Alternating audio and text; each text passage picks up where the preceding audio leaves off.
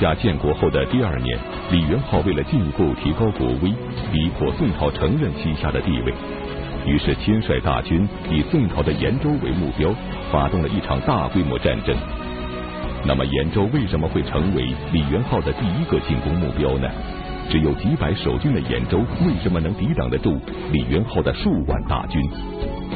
历史高级教师袁腾飞为您带来大型历史系列节目《腾飞五千年》，再北三朝之西夏，请继续关注第六集《延州之战》。上一讲呢，咱们讲这个元昊称帝建国，公开呢就跟宋朝啊分庭抗礼了。他把这个宋朝赐给他的玺印和诏书都退还给了宋朝。那么这个元昊啊，敢这么做，除了有坚强的军事后盾，就是他自认为他武装力量比较强大之外，再有呢，就是他有一个几乎完全由汉人组成的智囊团。元昊对这些人呢是言听计从。元昊立国之初，主谋议的这个智囊团，就是他的大谋士们。一共是六个人，这六个人里边，除了一位是党项人，剩下五个都是汉人。这个宋朝的史籍上啊，就这样记载：元昊早蓄艰险，勿收豪杰，故我举子不第，贫贱无归。如此四人，自投于彼，或授以将帅，或任之公卿，推诚不疑，以为谋主。这个话什么意思呢？啊，就宋朝人讲啊，说这个元昊这个人呢，他早就琢磨着背叛大宋，所以早蓄艰险。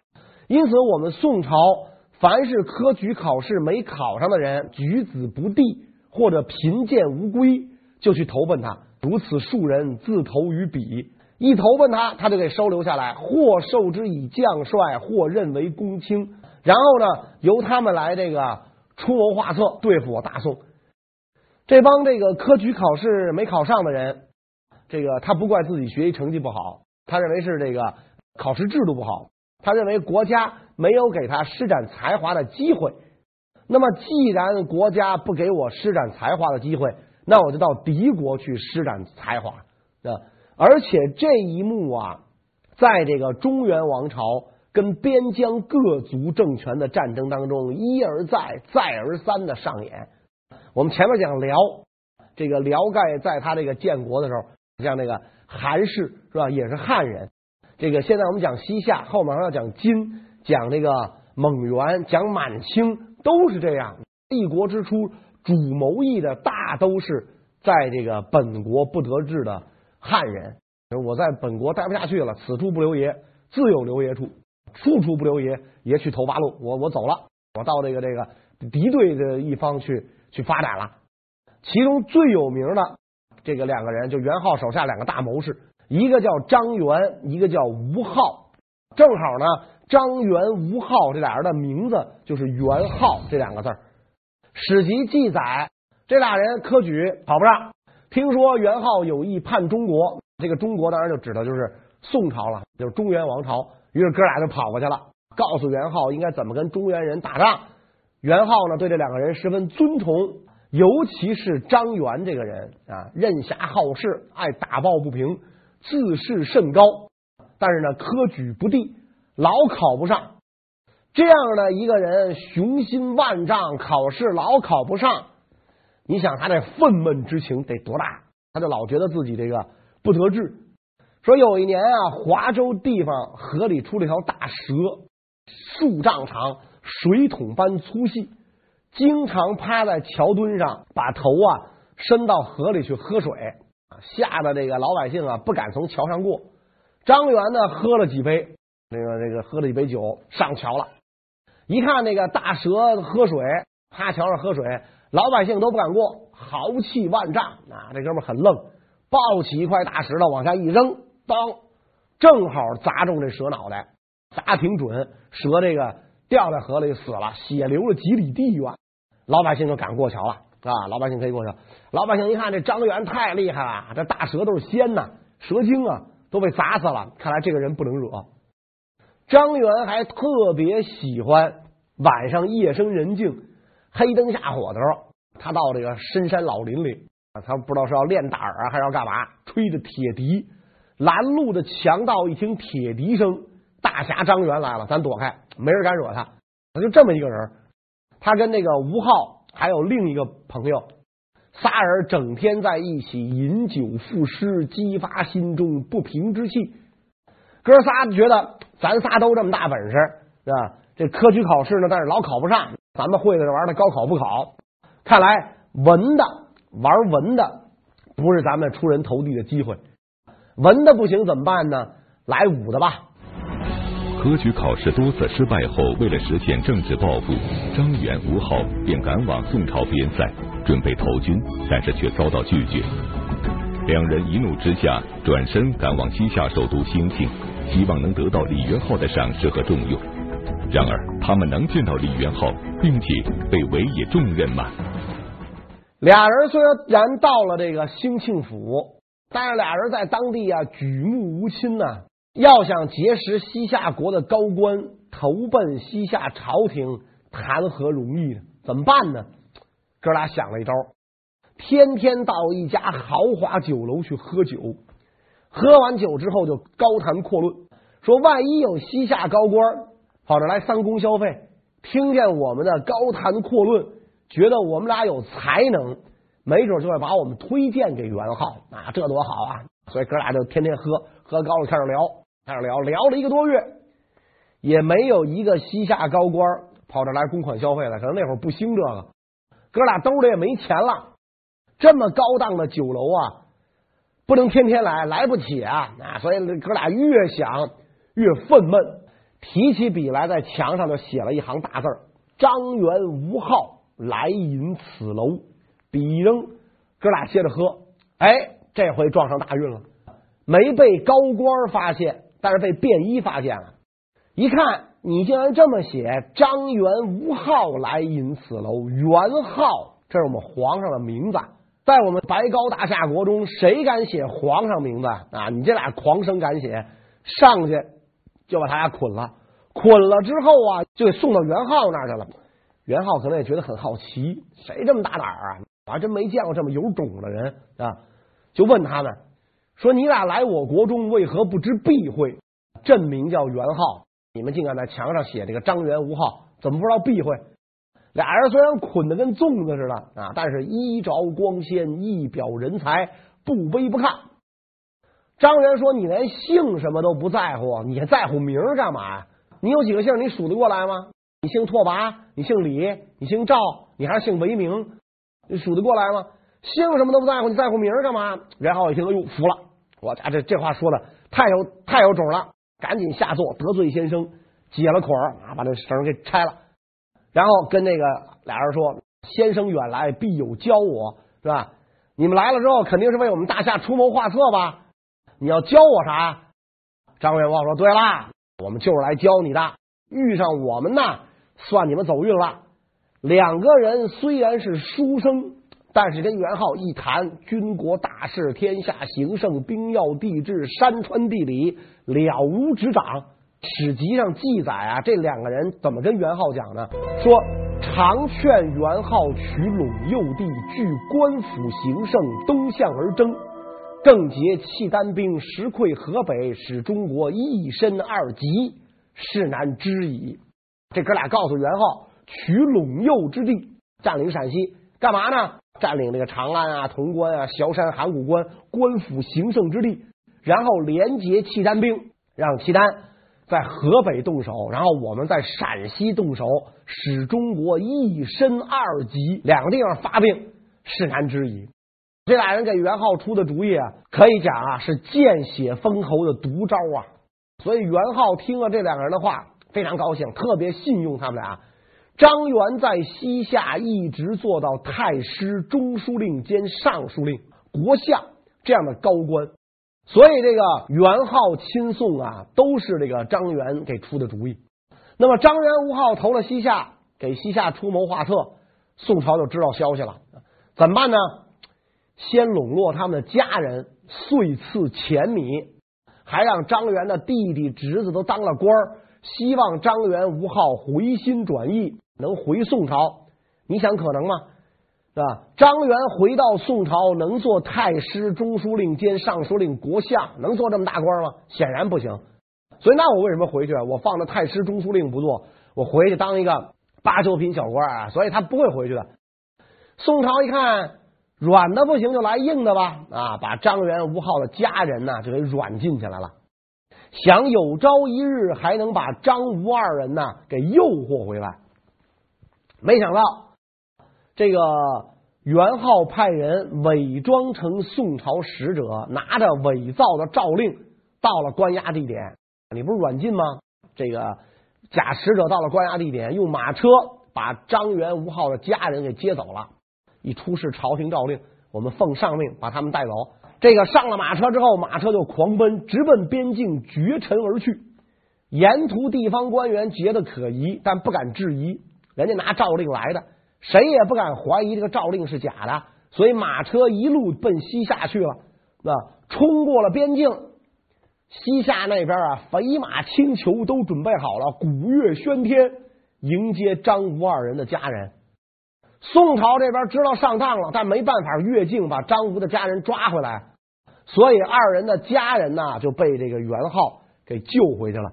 那这个张吴二人更是死心塌地的归附元昊，为元昊出谋划策、运筹帷幄，跟宋朝作战。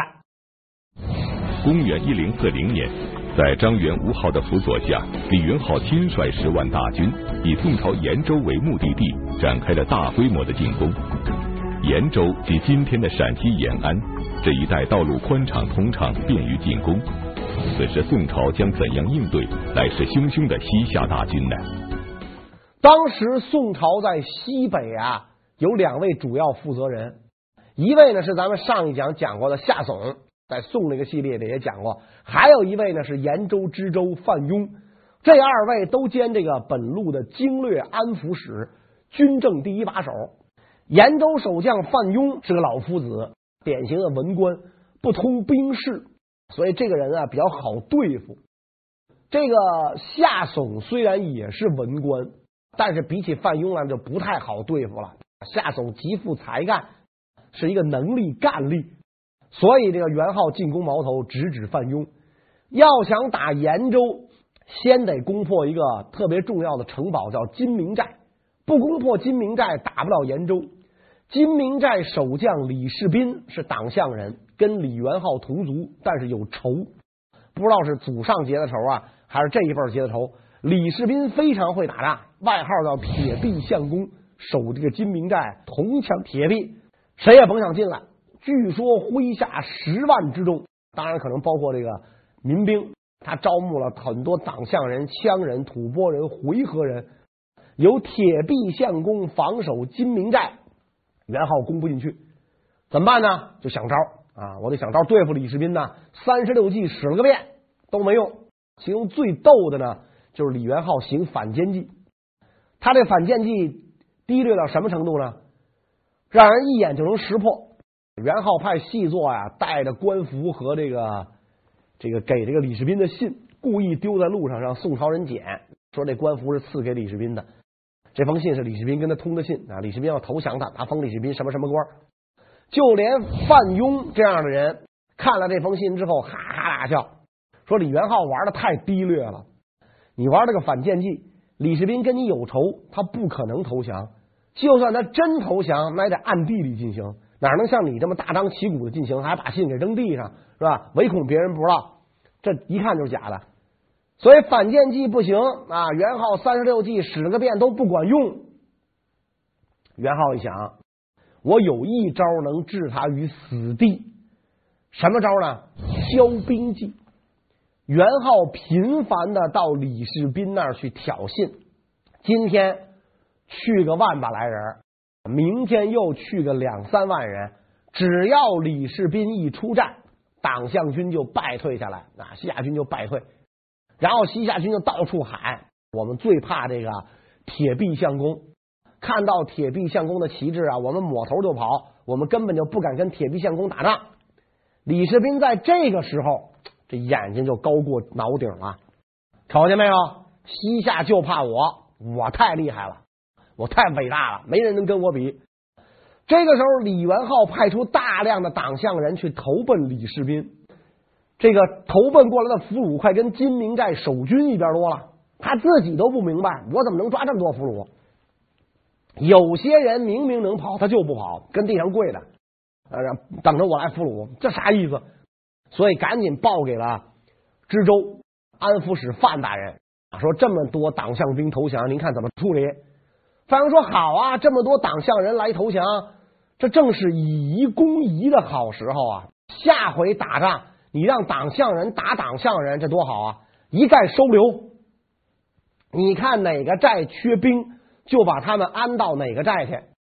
李世斌不敢违抗啊，再加上李世斌这个时候也是眼高过顶了嘛，所以就把这些个党项的降兵啊全部收留了。这一下等于就是埋下了几万颗定时炸弹。元昊一看万事俱备了，月黑风高之夜，对李世斌发动了猛攻。这个。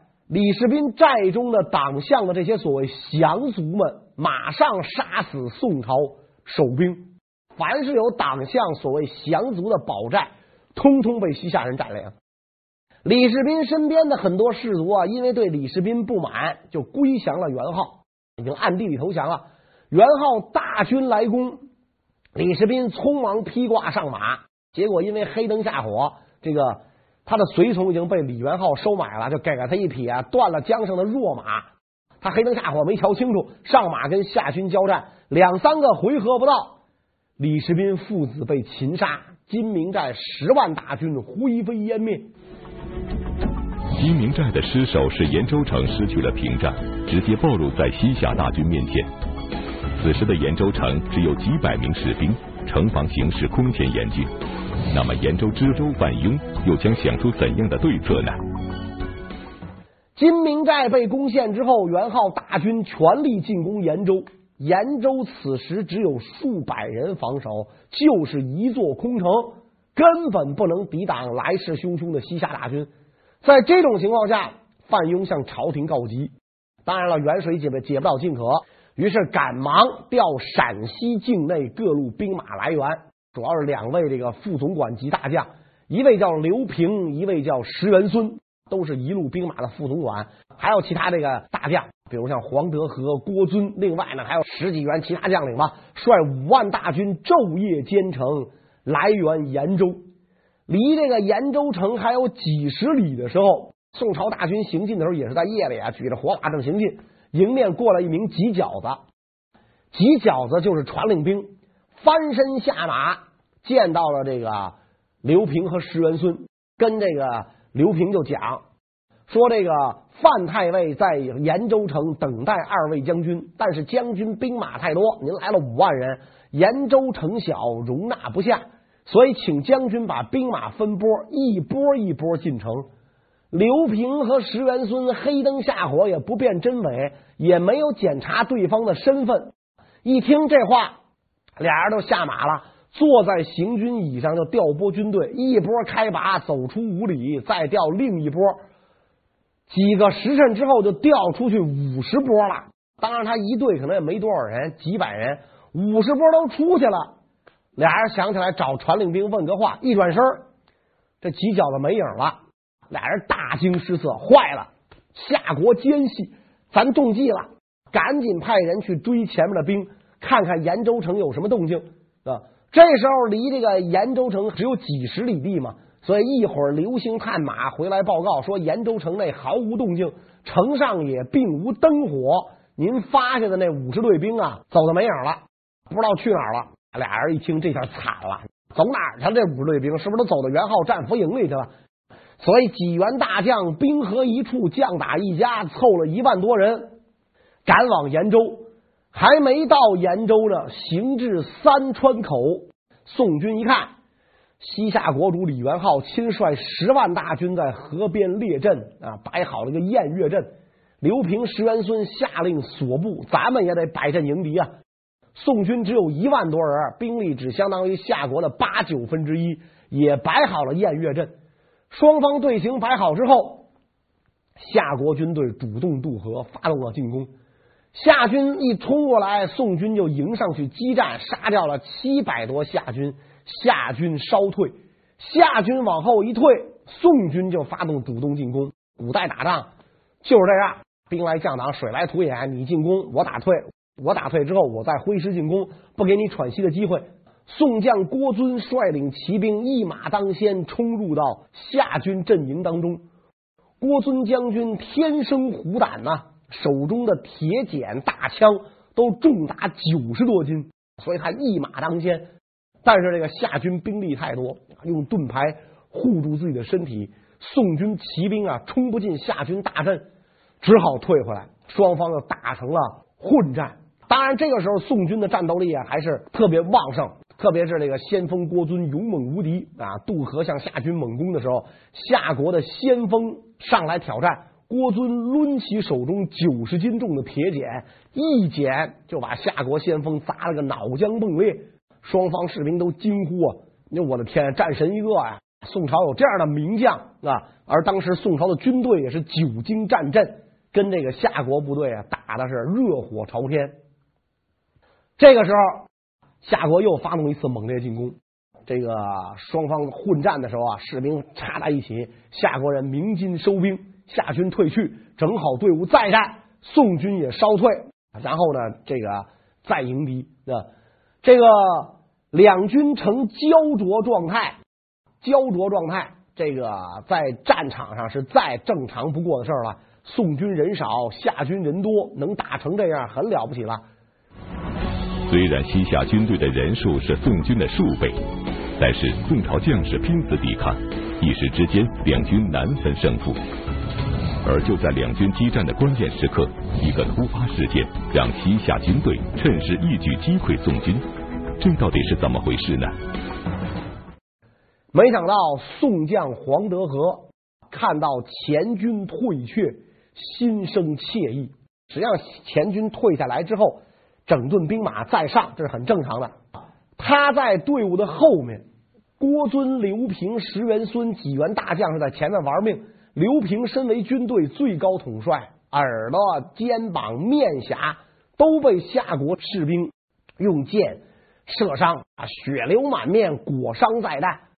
黄德和本来就是后队，是预备队，也没受伤，但是一看自己的军队退却，他说坏了，宋军败了。他实际上是退下来整齐队伍再上，拨马就跑。他这一跑啊，士兵不明真相，以为宋军真败了，就都跟着跑。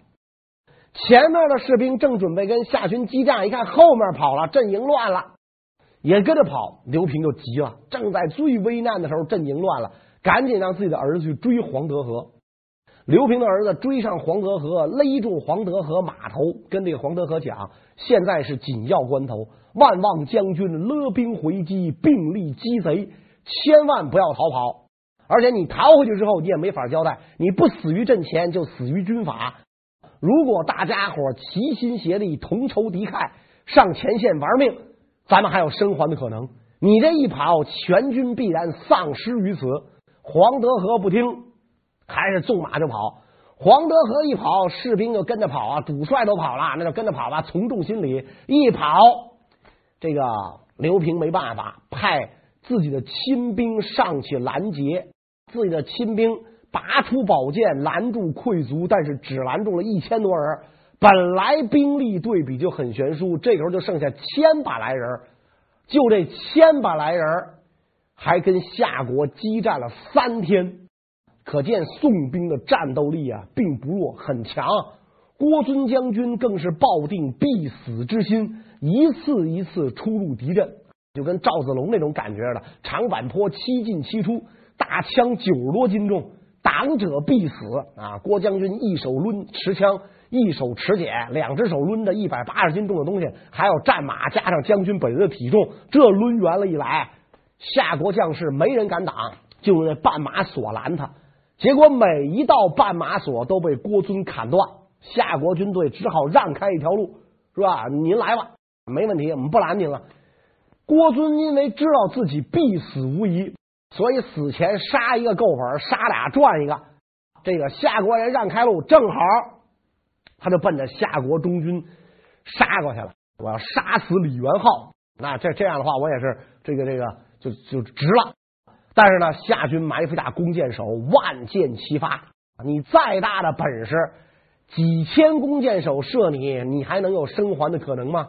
郭遵将军壮烈殉国。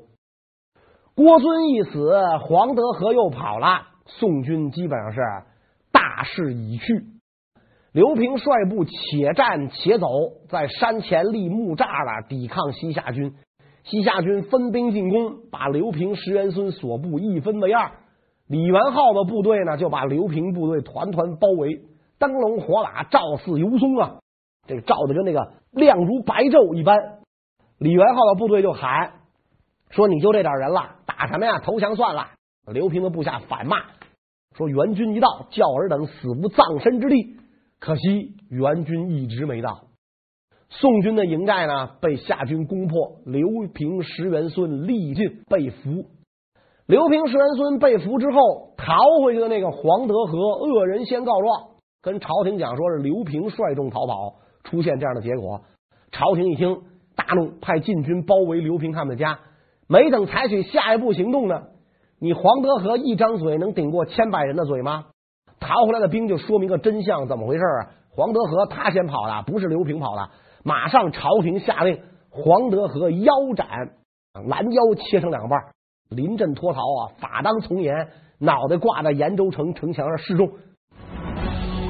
夏军在三川口全歼宋朝援军十柳二部，又聚集了几万大军，把延州城围了个水泄不通。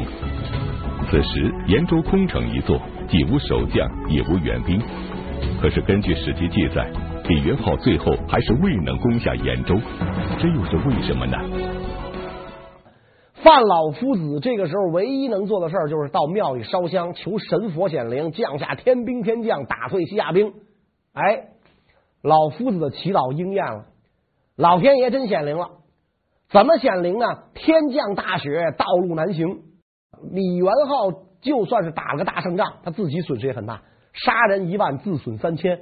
何况他死的肯定不止三千，光郭遵将军就弄死多少人啊？所以呢，他一看。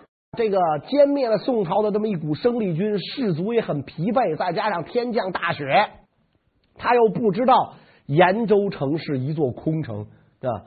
延州是宋朝西北边防要塞，城墙坚厚，护城河宽阔，这个要打呀，一时半会儿打不下来。再加上粮草补给不济，所以李元昊就撤军了。范老夫子长出一口气呀。对吧？看来祈祷太灵了，下次还得这么干。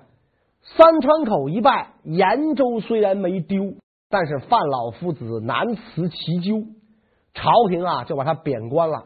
西北这个地方你不能混了。一场大仗下来，宋朝人领略了元昊的厉害，就启用了两位名臣辅佐夏竦主持西北兵事。这两位名臣一到任。宋夏之间就又爆发了新的大战。那么这两位名臣是谁？这场大战又是什么？咱们呢下一讲再讲。谢谢大家。